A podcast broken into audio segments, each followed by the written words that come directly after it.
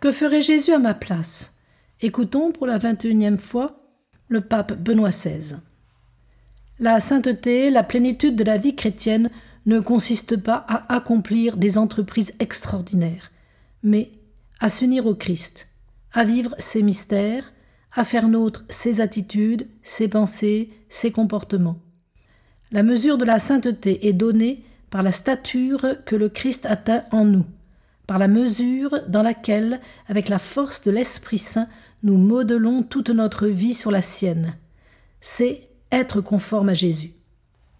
Comment notre façon de penser et nos actions peuvent-elles devenir la manière de penser et d'agir du Christ et avec le Christ? Quelle est l'âme de la sainteté? Le Concile Vatican II précise à nouveau Dieu est charité, et celui qui demeure dans la charité demeure en Dieu et Dieu en lui. Sa charité, Dieu l'a répandue dans nos cœurs par l'Esprit Saint qui nous a été donné, la charité qui nous fait aimer Dieu par-dessus tout et le prochain à cause de lui, est par conséquent le don premier et le plus nécessaire.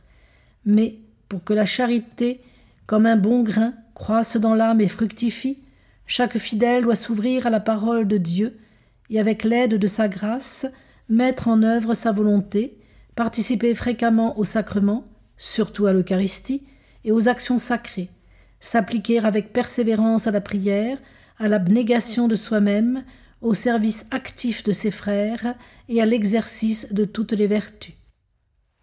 13 avril 2011. La passion, la mort et la résurrection du Christ sont un éloquent appel à affronter les difficultés et le défi de la vie en faisant preuve de maturité, sachant bien, comme nous l'a rappelé la liturgie de la veillée pascale, que le Seigneur ressuscité est le roi éternel qui a vaincu les ténèbres du monde. Lui seul est la vérité, le chemin et la vie. Il doit devenir chaque jour, toujours plus, le paramètre de notre vie et de notre comportement, en l'imitant, lui qui a choisi la pleine et totale fidélité à la mission de salut confiée par le Père, comme mesure et point d'appui de sa vie. Chers jeunes, le Seigneur marche avec vous, il vous soutient, vous encourage à le suivre dans la même fidélité. Je vous souhaite de grand cœur d'éprouver toujours la joie et la consolation de sa présence lumineuse et fortifiante. 6 mai 2011